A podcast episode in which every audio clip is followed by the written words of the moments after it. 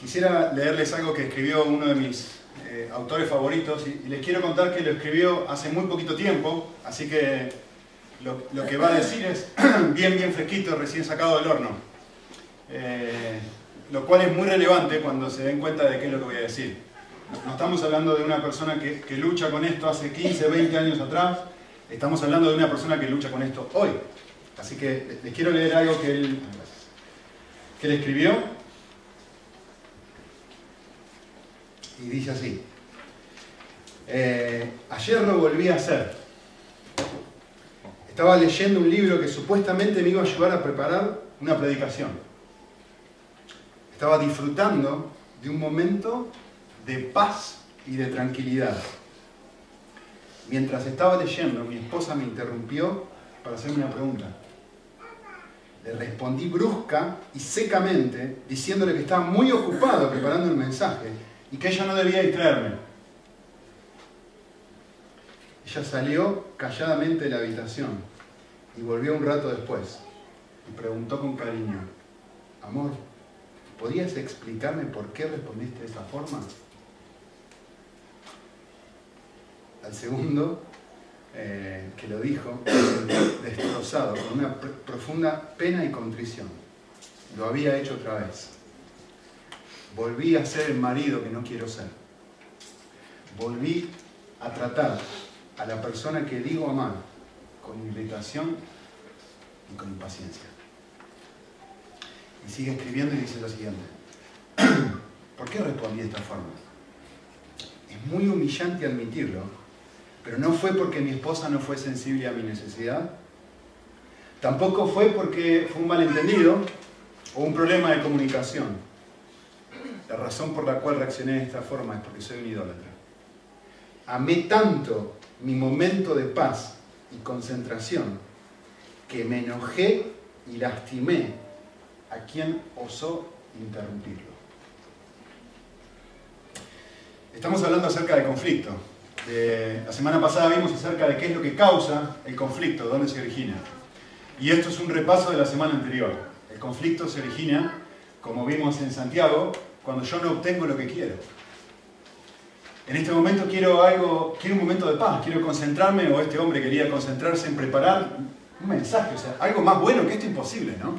Pero justamente un conflicto comienza cuando en mi corazón, o cuando mi corazón, mejor dicho, es controlado por un deseo que puede ser muy bueno, tan bueno, tan bueno como querer servir a Dios algo tan bueno como querer hacer algo para Dios se puede transformar.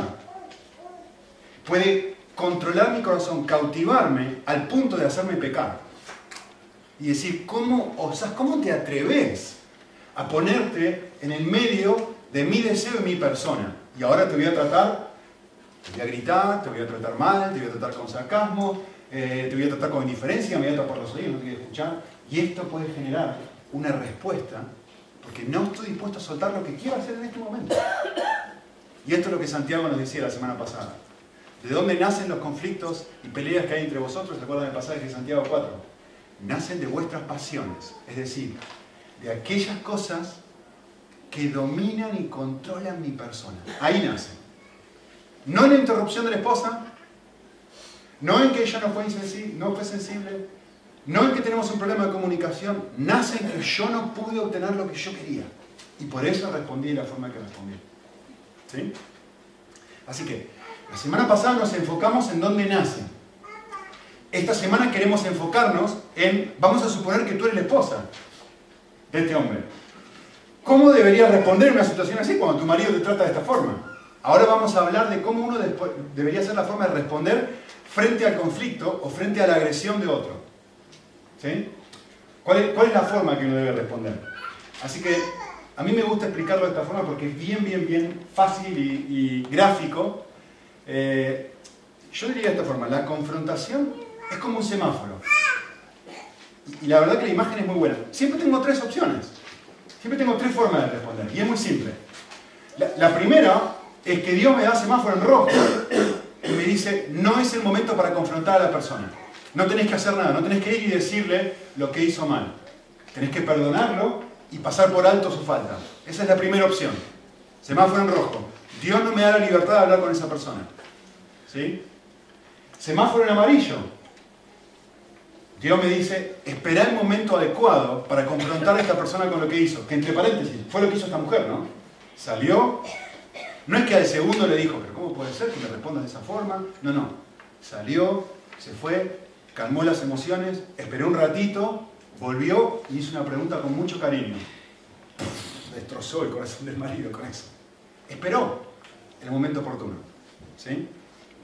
Y obviamente, semáforo en verde, la otra opción es justamente confrontar a la persona mostrándole eh, cuál es, qué fue lo que hizo mal. ¿no? Así que yo quisiera darles un barómetro, un termómetro, llamarlo como quieran, algo para medir eh, cuándo debo hacer esto. Todo, lo que vamos a hablar hoy tiene que ver justamente con esto, ¿no? ¿Cómo medir? Pero, quisiera darles algo que, si quieres, una especie de proverbio, máxima, o llámenlo como quieran, eh, que, no es infalible, no estoy diciendo que siempre es así, no, estoy diciendo esto, pero sí es algo para tener en mente. Especialmente si el conflicto es algo con lo que luchás. Eh, te aconsejo que tengas esto en mente. Eh, tomé una frase de, famoso San Agustín y la reciclé.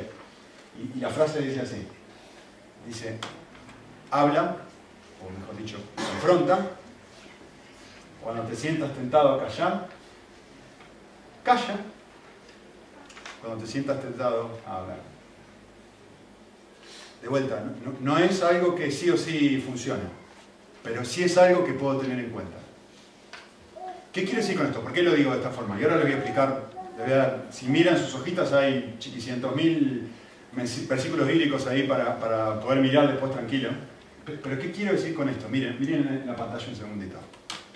Todos los seres humanos, cuando tenemos un conflicto con una persona, nos defendemos de, una o dos maneras. Es como, en el boxeo, ¿no? O sea, hay personas que tienen la tendencia a defenderse golpeando.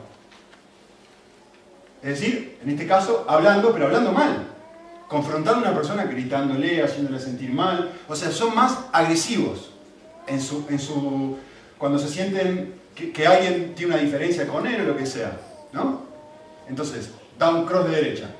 Es agresivo.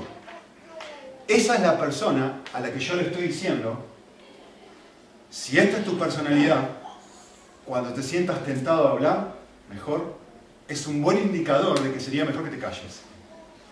Justamente producto de que lo que está saltando no es el Espíritu Santo, moviéndote a confrontar, lo que está saltando es tu personalidad.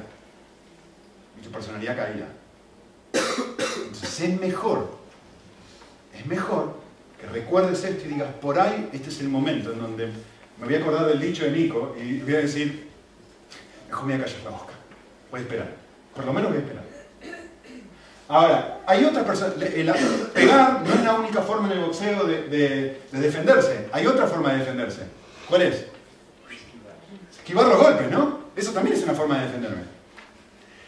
Y hay personalidades que cuando son agredidas por otros, cuando alguien los lastima, por ahí nunca te van a, te van a gritar, nunca te van a decir algo ofensivo, no te van a maltratar, ni mucho menos, pero tienen la tendencia a, esquivarlo y nunca jamás tratar ese tema, como si nunca hubiera pasado nada. Eso es un mecanismo de defensa insano y antibíblico. No es a lo que Dios nos llama. Es una forma de defenderte. Es una forma de defenderse, una forma de defenderse insana. Y lo voy a decir con el mayor nivel de énfasis que puedo, satánica. Es completamente insano hacer eso. Y no es lo que la Biblia llama eh, justamente poner la otra mejilla. No es eso. Es el momento en donde yo sé que tengo que hablar con esa persona y no me animo a hablar con esa persona por las consecuencias que eso puede traerle a mi vida porque esta persona me va a gritar, porque esta persona va a hablar de mí, mal, de mí. Puede haber un millón de razones diferentes, pero yo me callo la boca, la motivación interna es, si yo hablo, eso va a ser peor para mí, por lo tanto me quedo callado. Cuando la Biblia claramente dice, si tu hermano peca, ve y corrígelo. Y si tu hermano, tu esposa, tu esposo, quien sea, no, no, pero me va a gritar. Da igual. Da igual. Es un mecanismo de defensa. ¿Sí? Entonces, vamos a tratar los distintos casos, la forma de, lidiar con esto. ¿sí? Así que vamos a mirar uno por uno. Primer eh, posible respuesta frente al conflicto, como les dije hace un momento, es perdonar, como tiene en el bosquejo, lo primero que tiene ahí, eh, pasando por alto la falta de la persona. ¿Cuáles son algunas razones que Dios podría pedirme que yo haga esto? Yo les puse varias ahí. En primer lugar, una razón, no sé si están todas, puede ser que bíblicamente a vos se te ocurran otras que yo no he contemplado, está bien, podés completar el, bosquejito. Pero a mí se me ocurrieron eh, estas que les puse aquí. En primer lugar, puede ser que Dios esté tratando de trabajar en mi carácter y, enseñarme a ser como Él. Eh, hay un pasaje que es precioso, eh, en primera Pedro, que dice así, miren, ¿qué mérito hay si cuando yo hago algo malo, soy tratado mal y lo soporto? Respuesta retórica, ninguna. La cuestión, dice Pedro, es si cuando yo le estoy haciendo el bien a una persona, lo soporto. Y soy capaz de pasar por alto esto. Cuando estoy haciendo esto, recibo una gracia especial de Dios para responder de esta forma. Es decir, que no es con mis fuerzas, sino que es porque Dios me está dando una gracia especial. El texto dice, parte de tu llamado como creyente es responder de esta forma. ¿Y cuál es la razón? Porque Cristo responde de esta forma contigo todos los días de tu vida. Porque Cristo sufrió por nosotros, dejándonos un modelo.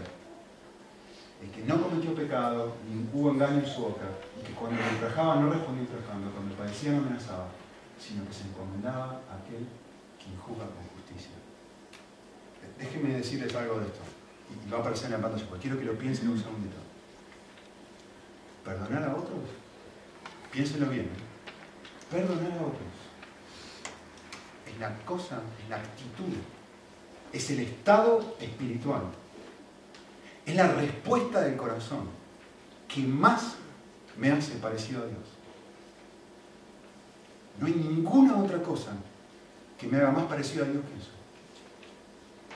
Nada. Esta es la razón de ser de la creación. Lean Efesios 1.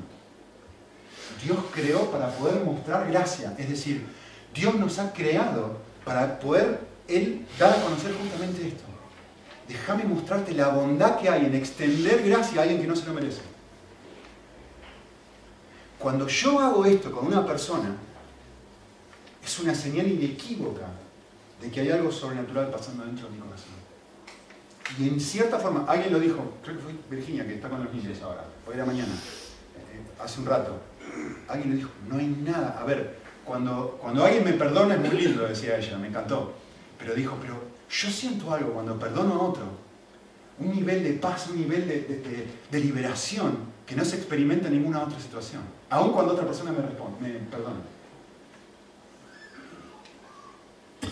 Así que puede ser que una razón por la cual Dios me está pidiendo que perdone a alguien, justamente es para déjame decirte, Nicolás, qué precioso que es ser igual a mí. Déjame mostrarte, déjame darte un sabor del cielo Toma, toma, acá tenés un, un, ¿Vieron como en el, en el, Carrefour ahora están los chinitos estos que te ofrecen el, el pescado, no sé si han ido, el sushi, toma, te, dan un pedacito para que quieras más, ¿no? Y esto es esto, es un pedacito de cielo, es un pedacito de sushi. Mirá qué rico que es ser como yo, Nico. Ah, gracias Señor, me ser una situación donde otras personas me lastiman. Ah, no entiendo por qué. Puede ser, una razón.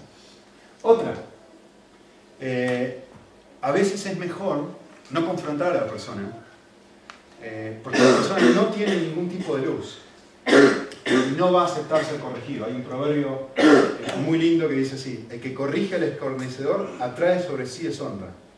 El que reprende al impío recibe insultos. No reprendas al escarnecedor para que no te aborrezca. Reprende al sabio y te amará.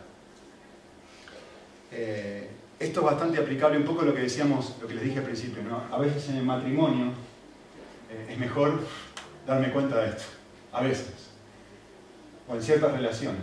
A mí me ha pasado varias veces, a veces yo mismo me doy cuenta de que yo no estoy listo para recibir cierto nivel de luz, probablemente si, mi esposa me lo dijera me destrozaría. Eh, yo les puse acá una especie de, teorema, a ver si les gusta. por lo menos para que lo piensen, ¿no? Según este pasaje que les puse de arriba, la medida de corrección que una persona puede soportar, se lo voy a decir para los que les gusta la matemática, es directamente proporcional a la madurez del individuo. Es decir, cuanto más maduro soy, más corrección acepto. Reprende al sabio y te amará. Reprende al sabio y te amará. ¿Quién es el que más es corregido? ¿El que peor está? No, al revés. La Biblia dice que el que más es corregido es el que mejor está. ¿Por qué? Porque abre la puerta para que otras personas le digan, mira, tenés una basurita acá, en el diente, mejor sacátela. Gracias, gracias por corregirme. Gracias por decirme que el otro día no reaccioné bien. Gracias por... La persona más sabia, más madura, más llena del Espíritu de Dios, es la que más fácilmente acepta la corrección. Esto es lo que dice este pasaje. Justamente, el que está lejos del Señor piensa que está bien. Igual que te acerques a decirle que hay algo que está mal en su vida. Entonces, mi pregunta para ti es esto. Eh, ¿Cuándo fue la última vez que alguien te corrigió? Si realmente el maduro es el que lo corrigen, mi pregunta para ti es, ¿cuándo fue la última vez que alguien te corrigió? Si fue hace mucho tiempo, yo te, llamo a que hagas esto. ¿Por qué? ¿Será que yo he invitado a otros en mi vida para que me muestren áreas donde tengo que crecer? ¿O será que me estoy distanciando tanto que nadie, nadie se anima a venir y decirme algo? Esto es algo que con, Jorge ya habíamos estado intentando hacer todos, yo creo que les he dicho, todos los miércoles venimos, compartimos nuestras luchas, tenemos la libertad de decir, mira, te has equivocado aquí, te has equivocado acá. Libertad. Generar una relación donde podemos ser sensibles el uno al otro. Tomarlo bien. Muy bien, puede ser que eh, debiera pasar por alto la falta, porque Dios a veces simplemente me pide que lo haga y, no entiendo bien los motivos. Si a veces simplemente Dios pone paz en mi corazón y dice, mira, no, te metas acá. Eh, hay un, varios proverbios 19.11 dice, la discreción del hombre le hace lento para la ira y su gloria es pasar por alto la ofensa. Su gloria es pasar por alto la ofensa. Eh, les digo un, un, ejemplo particular para que ustedes piensen, a ver qué quiero decir. Eh, a, mí me hace pensar, esta clase de cosas, cuando pasar por alto la ofensa, eh, generalmente a mí lo que me ayuda en este caso es pensar si Dios me ha dado algún tipo de influencia sobre la persona o si tengo una relación lo suficientemente cercana y si la persona confía en que realmente se lo estoy diciendo por amor y eso me da un sentido de que Dios me está dando luz verde para poder hablar con la persona. Si realmente es un desconocido, alguien que no tengo ni idea, mi tendencia mejor, mejor lo dejo pasar. Mejor primero construir una relación, llegar a ver que, realmente que la, persona vea que la motivación es amor. Y cuando se esté creando esa clase de relación, ahora sí puedo hacer esto con esta persona. ¿Sí? Algo que a mí personalmente me ha ayudado.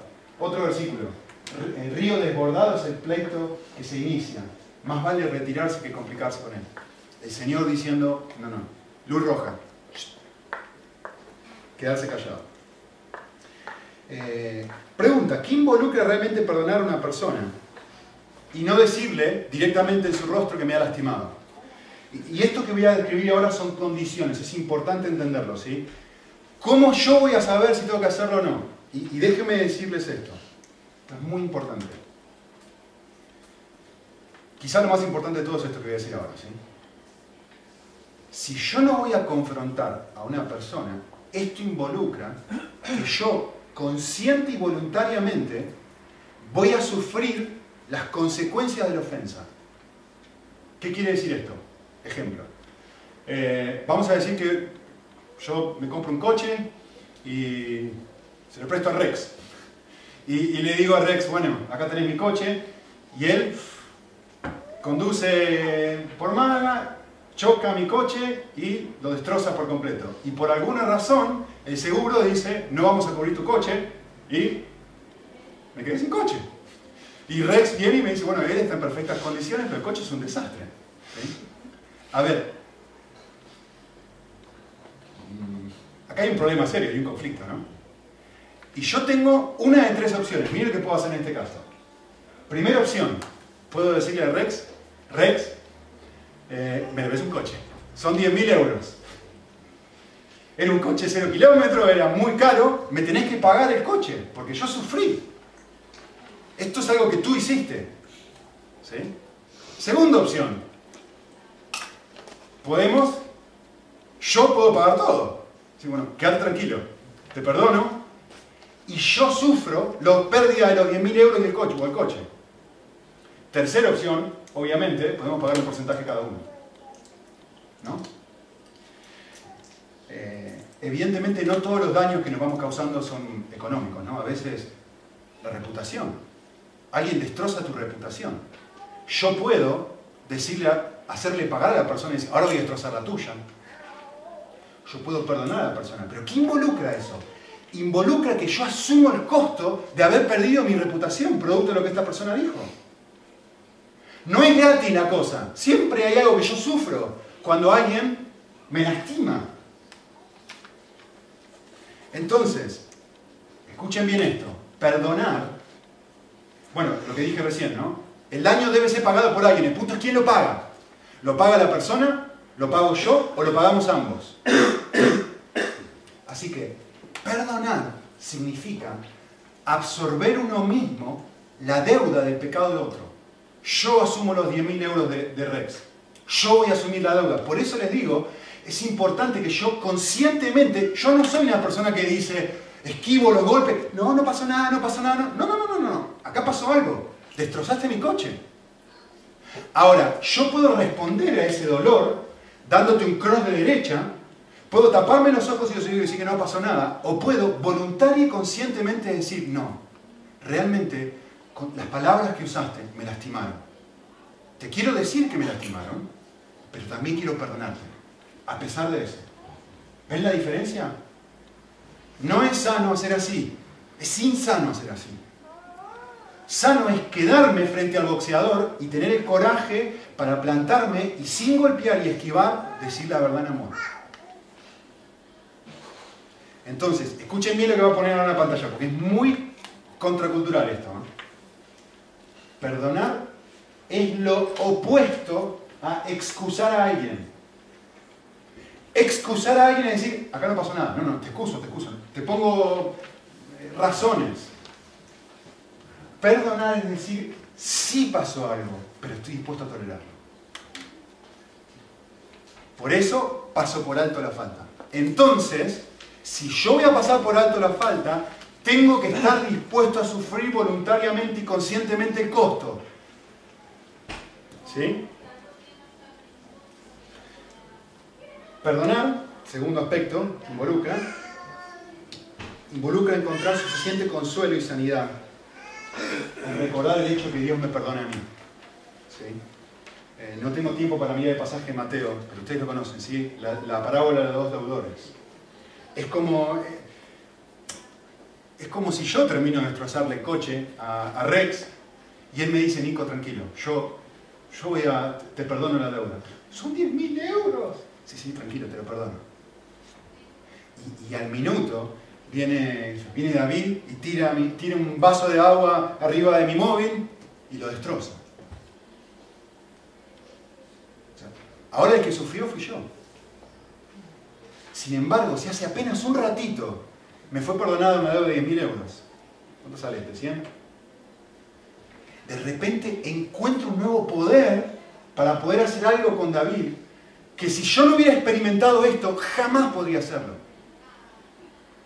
Por eso, uno de nuestros valores como iglesia es experimentar el Evangelio. No es creer el Evangelio, es estar experimentándolo todos los días.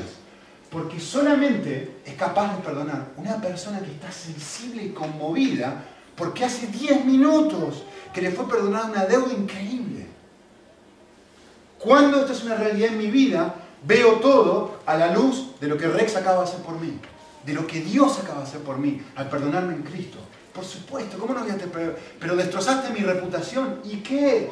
Yo destrozo la reputación de Dios todos los días de mi vida y Él me perdona y me ama y me sigue amando. Y puedo poner esto en la balanza y decir, no puedo creer que Dios... Sí, tranquilo. Sí, no voy a negar que no pasó nada acá. Pero ¿sabes qué? Encuentro consuelo en Dios y soy capaz de perdonarte. No me quedo callado, no me tapo los ojos. Hablamos sobre el problema, pero realmente encuentro tanto consuelo en Dios que puedo dejarlo pasar.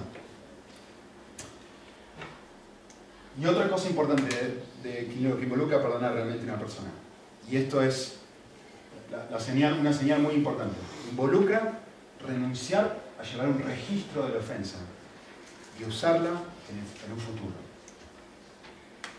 Si yo, una persona me hizo algo, y yo no la fui y la confronté en el momento, o después de esperar y orar y, realmente hacerlo cuando Dios me lo ha pedido, yo no tengo ningún derecho de mencionar ese pecado, de volver a mencionar ese pecado a la persona. Lo perdoné. Dios me trata así a mí.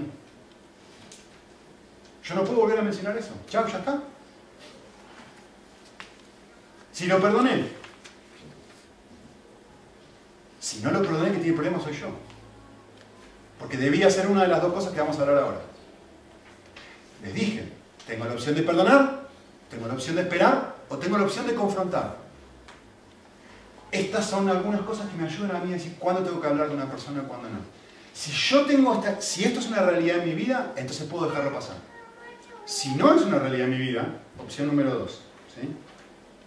Déjame leerles una frase que está muy linda antes de pasar esto. Dice así, pasar por alto una ofensa realmente significa decidir deliberadamente no hablar más acerca de ella no pensar en ella ni dejar que se convierta en amargura contenida. Si usted no puede olvidar una ofensa de esta forma, si es demasiado seria como para pasarla por alto, o si sigue formando parte de un patrón de vida de la otra persona, entonces tendrá que ir a hablar con ella de una forma amorosa y constructiva. Muy bien, semáforo en amarillo. Esperar el momento adecuado para hablar con la persona. ¿Cuándo debo hacer esto? ¿Cuándo debo esperar? Eh, debo esperar cuando, en primer lugar, cuando yo no puedo expresar bien mi dolor. Eh, a veces estoy tan lastimado por lo que la persona me hizo, me siento tan herido y mis emociones están tan a flor de piel, que si yo voy y lo hablo enseguida, lo que voy a hacer es gritarle. Lo que voy a hacer es hablarle mal. Lo que voy a hacer es reaccionar de una forma que no es correcta. Entonces, es un semáforo en amarillo.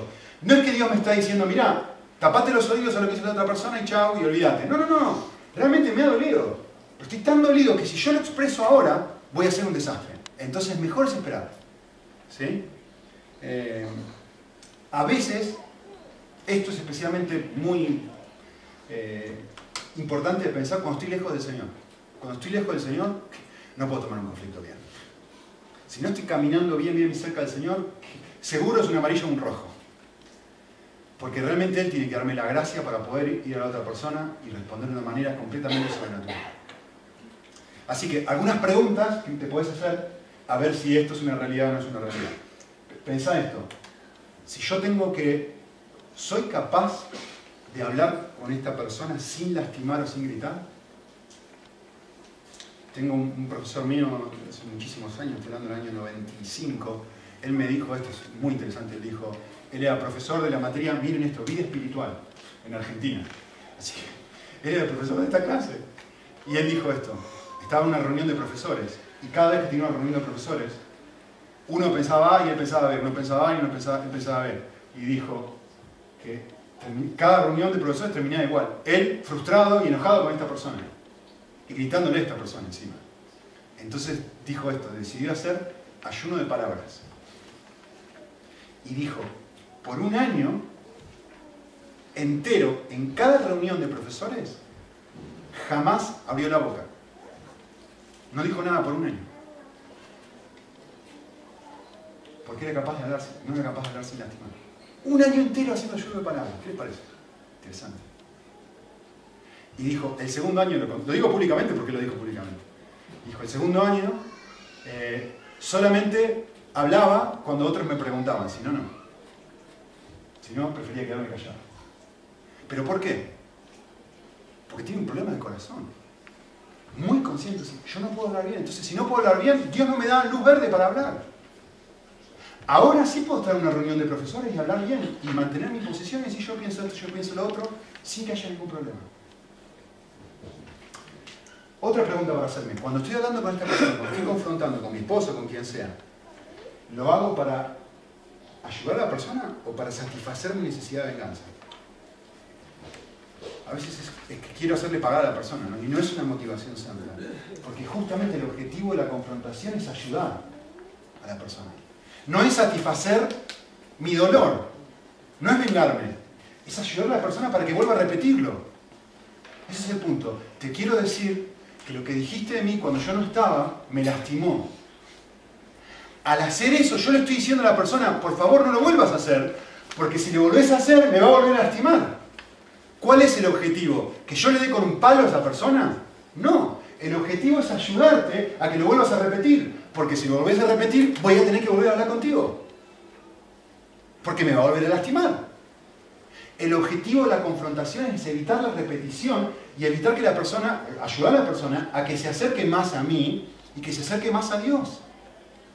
Porque obviamente se aleja del Señor, ¿no? Muy bien, otra, otra pregunta para hacerme en este caso es, ¿puedo decirle esto a la persona sin hacerlo sentir o sin, eh, culpable o sin, hacerlo, sin acusarlo? Todos los santas noches lo mismo, nunca tirás la basura. La esposa del esposo. Es verdad nunca tira basura. Pero la forma de decirlo es una forma incorrecta. Lo estás haciendo sentir mal. Lo estás manipulando. Muy bien, y eh, yo les puse aquí una buena forma para una frase que a mí me ayuda a decirlo. Mira, quizá no quisiste decir eso, no fue tu intención, pero yo me sentí herido cuando le estoy dando a la otra persona la capacidad de poder responder de una manera así, no, mira, no entendiste, en realidad lo que pasó fue esto, esto y esto. Entonces está bueno decir esto, mira, ¿sabes qué? Es una forma de, bajar los decibeles de, conflicto. Muy bien. Eh, a veces es la otra persona la que no puede recibir bien mi, confrontación y por eso es mejor esperar. Eh, el esposo llega todo cansado del trabajo, se sigue en el quiere dos momentos, y la esposa quiere decir, ¿por qué tú no sacaste la basura? Y no es el mejor momento, espera un ratito, déjalo que se... Es un momento donde uno tiene que esperar. Por ahí la persona no está lista. No es que no tenés que, quedarte callada y no decir nada, espera el mejor momento. Sé sabia, sé sabio. Los niños están gritando haciendo, y, uno quiere decir a la esposa algo que le lastimó. Ah, están los niños gritando, vamos a esperar a que los niños se vayan a dormir. Semáforo amarillo. ¿sí? A veces puede ser que la persona está pasando por un momento difícil. Y si yo voy y lo confronto en este momento, termino destrozándolo. Entonces, vamos a esperar que la persona deje de pasar por este momento y entonces sí vamos a hablar. ¿Ok? A veces simplemente Dios me pide que espere. Y, Él tiene sus razones. Eh, y como dije antes, es importante encontrar el momento oportuno. El momento en que Él realmente me dé luz verde para hacer, para hablar. En tercer lugar, la tercera opción es ir y confrontar a la persona mostrándole su falta. ¿Y cuáles son algunas, yo les puse ahí en el bosquejo, algunas razones que podría, para, hacer esto? ¿no? La primera razón es cuando existe un pecado real y objetivo de la otra persona. No estoy diciendo algo que me cayó mal a mí, sino que realmente, a la luz de la Biblia, esta persona hizo algo que es, que considerado pecado. ¿sí? Y la Biblia dice, si ves que tu hermano hace algo que deshonra a Dios, que peca o lo que sea, mi deber es ir y hablar con esta persona. Y quiero, quiero que, noten algo que puse en la pantalla, que, lo puse así exagerado o hiperbólico a propósito, en realidad no es hiperbólico, está escrito de una forma bien llamativa, para que ustedes lo vean bien. Quedarme callado cuando la Biblia me llama a confrontar, es pecado. Es desobediencia. Si yo veo a una persona que peca y me quedo callado, estoy desobedeciendo. Les voy a dar un ejemplo concreto. Una persona viene a decirme algo negativo de David. Me quedo callado. No digo nada. Me voy a casa. Yo no pequé. Pecó la persona que vino. No, no, no, no, no. Yo pequé. Porque no dije nada a esa persona cuando estaba pecando. Yo tendría que haberle dicho a esa persona, ya, ¿sabes qué? Si tenés algo para decir de David, andá y decíselo a David en la cara.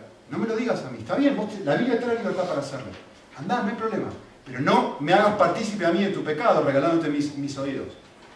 Si yo le regalo mis oídos a una persona así, yo soy tan pecador como el otro. Chao, ya no tengo justa. ¿Sí? Muy bien. Eh, quiero que noten algo que dice el pasaje. Miren, si tu hermano peca, ve y repréndelo a solas. Pero miren esto, ¿eh? si te escucha, ¿qué dice acá? Ese es el objetivo. El objetivo es ayudar a la persona. La motivación que está detrás es, yo te voy a decir esto para poder ganarte de vuelta, para poder tener una relación así otra vez, para que tú te acerques al Señor. Es ganarte, recuperarte, no dejarte con pan en la cabeza. Si no, es semáforo en rojo. Si yo no tengo esa motivación, Dios no me está dando lugar de para hablar. Debería quedarme callado como mi profesor.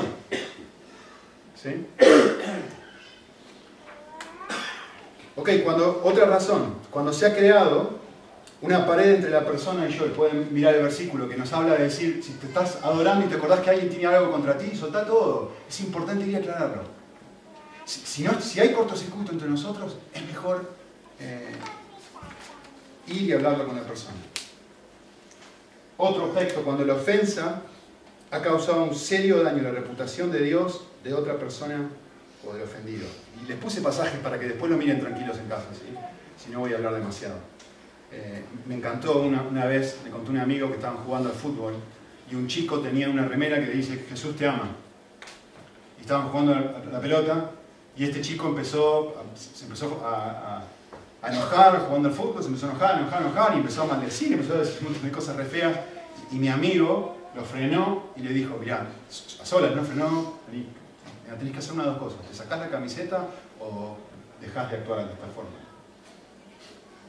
O sea, estás causando un serio eh, daño a la reputación del Señor. No podés actuar de esta forma. Tenés que frenar. Tenés puesta la camiseta de cristiano. No podés seguir actuando de esta forma. ¿Sí? Muy bien. ¿Cuáles son algunas formas correctas de hacerlo? O cuál, mejor dicho, cuál es la forma correcta de hacerlo. Y yo les puse aquí una foto de un cirujano. Y es muy importante entender esto. Cuando yo voy a confrontar a una persona, es exactamente lo mismo que si yo soy un cirujano que entra en una sala de operaciones. ¿Qué tengo que hacer? Tengo que tener un cuidado total, absoluto, súper sensible, porque decir, estoy con un bisturí en la mano y voy a abrirle a una persona mitad y mitad. Necesito, tiene que tener un ambiente muy especial, tiene que, yo tengo que tener la actitud correcta, tengo que haberme lavado las manos primero, tengo que poner todos los recaudos necesarios para que yo tenga la mentalidad de decir, esto es lo mismo que si alguien me da un bisturí y me dice cortalo. Porque la confrontación es dolorosa. Entonces, yo tengo que estar seguro de que si voy a confrontar a una persona, tengo que tener esta mentalidad de cirujano, en donde voy a ir con muchísimo amor y muchísimo tacto al hacerlo. ¿Sí? Entonces, yo les puse ahí cuatro cosas que simplemente voy a mencionar, ni voy a explicar demasiado. Eh, pero yo les puse ahí, una de las cosas que es una mentalidad de cirujano es expresar mi dolor de la misma forma que yo quisiera que otros me lo expresen a mí. Ok, Dios no me pide que me, quede, que me quede callado, pero por favor, necesito decirlo de una forma en donde no estoy lastimando a la persona. Muy tranquilo, muy suave. Segundo lugar, Gálata nos dice, si yo voy a expresar esto a alguien, yo tengo que ir con una actitud interna sabiendo, yo puedo caer en eso. Yo no voy a ir superado, mira, diciendo, no, no, vos sos el problema y yo estoy acá arriba, sino que mi actitud de corazón debe ser, estamos en el mismo nivel. Y no es el esposo acá y la esposa acá la que siempre hace las cosas mal. La esposa acá y el esposo acá y que siempre hace las cosas mal. Esa es una actitud total y completamente orgullosa. Estamos los dos en el mismo nivel. Eh, bueno, consciente de que puedo pasar por lo mismo. Y en cuarto lugar, eh, tengo que expresar qué fue lo que me hirió. Y esto es muy, muy, muy importante. Sabiendo que yo puedo estar equivocado. a veces digo cosas que otra persona hizo y realmente no fue la intención de la persona hacerlo, o directamente no lo hizo. Entonces puedo expresarlo de tal forma, a mí me gusta decirlo así, mira, me sentí herido cuando hiciste tal cosa. El peso está en mí. Me sentí herido cuando hiciste tal cosa. Le doy a la otra persona la posibilidad de decirle, mira, quizás no era tan así. O sí, realmente así, ¿me perdonás? Muy bien. Eh, ¿Cuáles son algunas formas incorrectas de manejar el conflicto? Yo les puse ahí varias eh, cortitas para, pensar. En primer lugar, evitar ponerme histórico, no histérico. ¿eh? histórico. ¿Qué es ponerme histórico? Estamos hablando sobre un tema X y no, pero a la semana pasada o hace dos años atrás. A ver, si estamos discutiendo sobre una cosa puntual, no tengo ningún derecho de traer algo que ha pasado hace tiempo atrás. Si no lo hablé en el momento que tenía que haber hablado, no tengo derecho a traerlo a colación. Eso es justamente histórico. Si respondo de esta forma, yo he pecado. Porque si pasé por alto la falta antes, no tengo derecho a volver a mencionarla. ¿Sí? Otro. Tengo que evitar ponerme la defensiva. Bueno, sí, es verdad que yo hago esto, pero vos haces esto otro. Y de repente empiezo a hablar de pecado a otra persona. Y me empiezo a defender. No, si alguien me está confrontando. Eh, algo muy, muy, muy desafiante. Escuchar completamente todo lo que la otra persona tiene para decir. A veces uno quiere meter el bocado o está esperando a ver cuándo termina para poder dar sus razones y decir, le voy a dar a la otra persona todo el tiempo que necesite para poder expresarse de manera completa. Eh, si quieren anotar un versículo ahí para mirar después, Proverbios 18, 13 dice, el que responde antes de escuchar cosecha necedad y vergüenza. Proverbios 18, 13. Eh, la favorita de algunas esposas.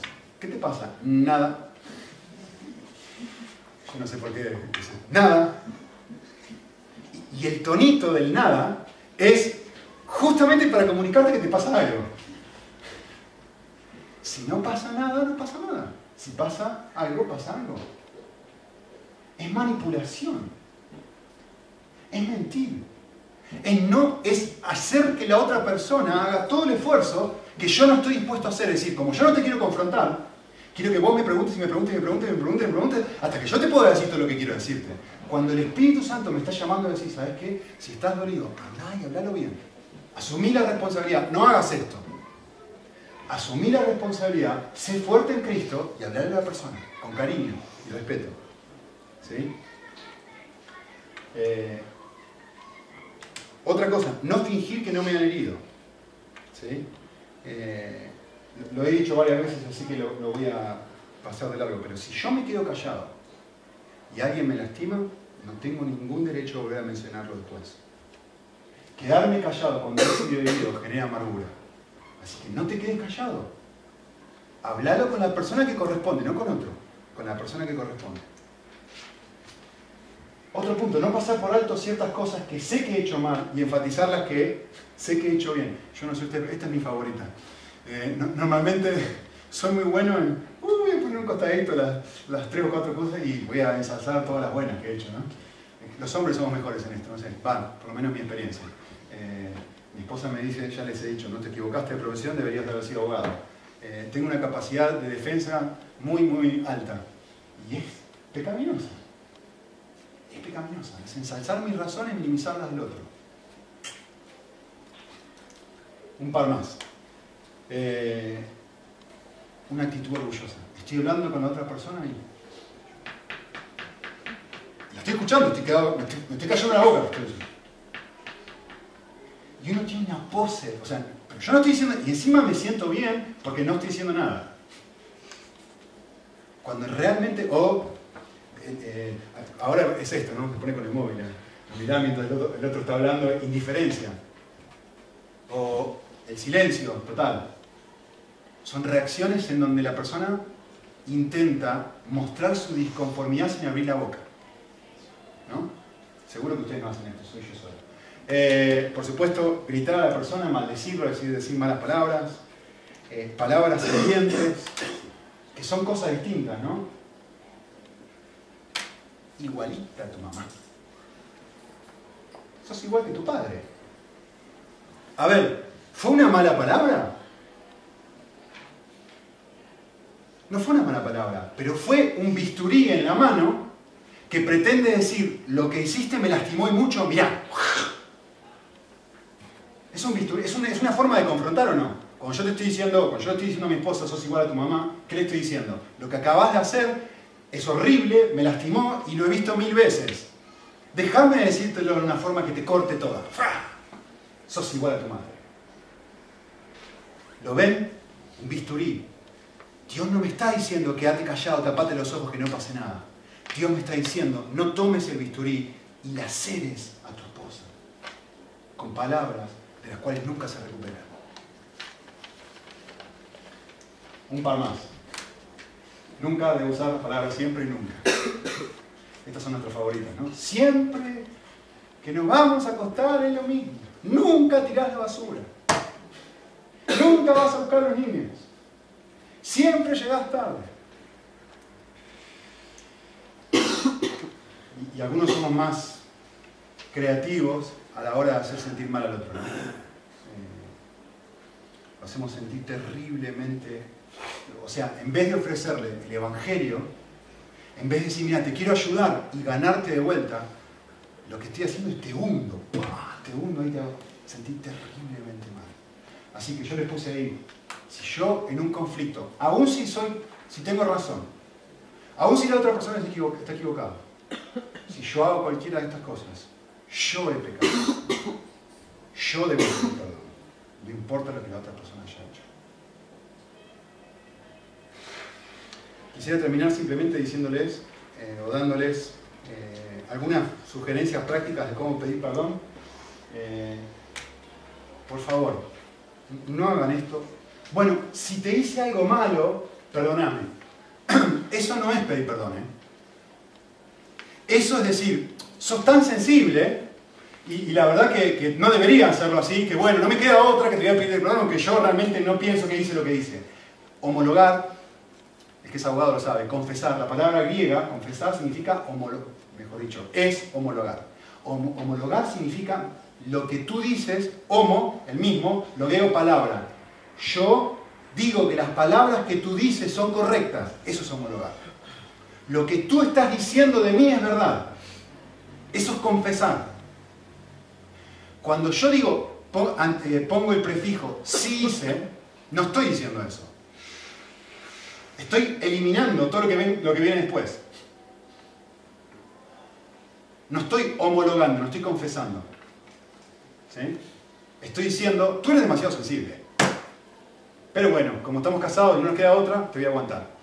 Y te voy a pedir perdón porque Dios me lo pide. ¿Qué? Actitud tremendamente orgullosa y pedante. Si es mil veces mejor. Me perdonás por. Y, nombro mi pecado específico. Me perdonás por ser, por haberte respondido de manera irritable el otro día. O te pido perdón por no haberte tratado de la manera que debía haberte tratado. Y nombro, confieso, digo, lo que tú dijiste que yo hice mal, yo coincido contigo. Homologamos, confesamos. Y te lo digo. Déjenme terminar simplemente diciéndoles eh, una conclusión final.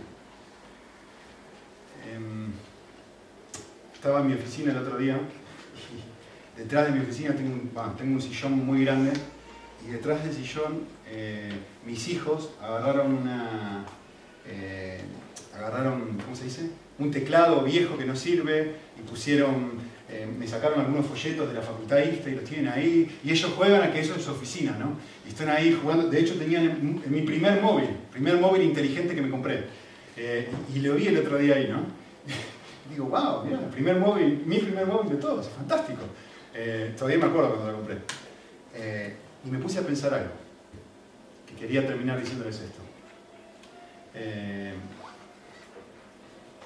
lo que yo acabo de hacer con ustedes ahora es decirles cómo funciona el móvil. Tenéis que presionar acá, tenéis que mover acá, tenés que apretar estos botones. Cuando suceda esto, tenés que mover la pantalla. Cuando sucede esto otro, tenés que hacer esto otro. Cuando te aparezca aplicaciones, de apretar aquí, aquí, allá. Te estoy diciendo cómo usar el móvil. Todo lo que dice hasta ahora es decir eso. Cuando volví a agarrar mi primer móvil, hay algo que lo distingue de este nuevo. Cuando intenté prenderlo no funcionaba. Cuando intenté mover la pantalla y apretar las distintas cositas, no pasaba nada. Hay una diferencia entre este móvil y el otro. Yo puedo saber cómo funciona el móvil. Yo puedo saber dónde apretar. Puedo saber cómo prenderlo. ¿Qué tengo que hacer? ¿Qué no tengo que hacer? ¿Cuándo es rojo, amarillo y verde? Pero si mi móvil no está lleno de energía, no sirve para nada toda esta información. Si yo, la conclusión que les puse acá, esta forma de vivir, que yo les estoy diciendo ahora, no es difícil, es imposible. Es como tratar de que el móvil funcione sin Cristo, sin energía. Lo mismo, cada una de las cosas que yo acabo de decirles ahora. Les estoy dando una receta de cosas que no pueden vivir. Solamente cuando soy lleno de Cristo, cuando estoy lleno de Cristo, puedo responder de una forma que sin Él jamás podría responder. ¿Entienden? Un móvil sin energía no funciona, aunque sepas cómo usarlo. Esta forma de responder frente al conflicto no va a funcionar jamás si no estás conectado a Cristo, si no estás lleno de Él. Así que nuestro, eh, nuestro valor y nuestra cosa más importante en la vida cristiana, como hemos dicho varias veces, que yo esté disfrutando de Cristo y que Él sea mi perla de gran precio, de tal forma de que cuando hay circunstancias y situaciones que vienen que me quitan mi vida, no me pueden quitar lo más preciado que tengo, que es Cristo. Podés quitarme cualquier cosa. Podés quitarme el móvil, el coche, cualquier cosa que sea. Pero hay algo que no me puede quitar, que es a Cristo. Si Él es la perla de gran precio, Él me va a poder llenar para que yo pueda responder de esta forma. ¿Ok? Muy bien. Oramos un momento y vamos a casa.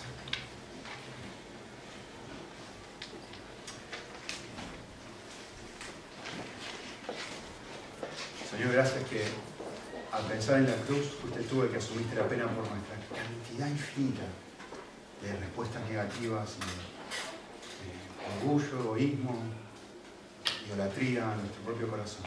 Y sin embargo, todos los días estás intentando justamente confrontarnos para ayudarnos y rescatarnos a nosotros mismos. Gracias. Gracias. Ayúdanos a disfrutar de, esta clase, danos luz para poder disfrutar de esta clase de respuesta que vos tenés todos los días para que podamos nosotros también otorgar la misma clase de respuesta a otros, Señor. Danos sensibilidad espiritual, llenarnos de tu espíritu para poder discernir los momentos de rojo, verde y amarillo de nuestra vida espiritual.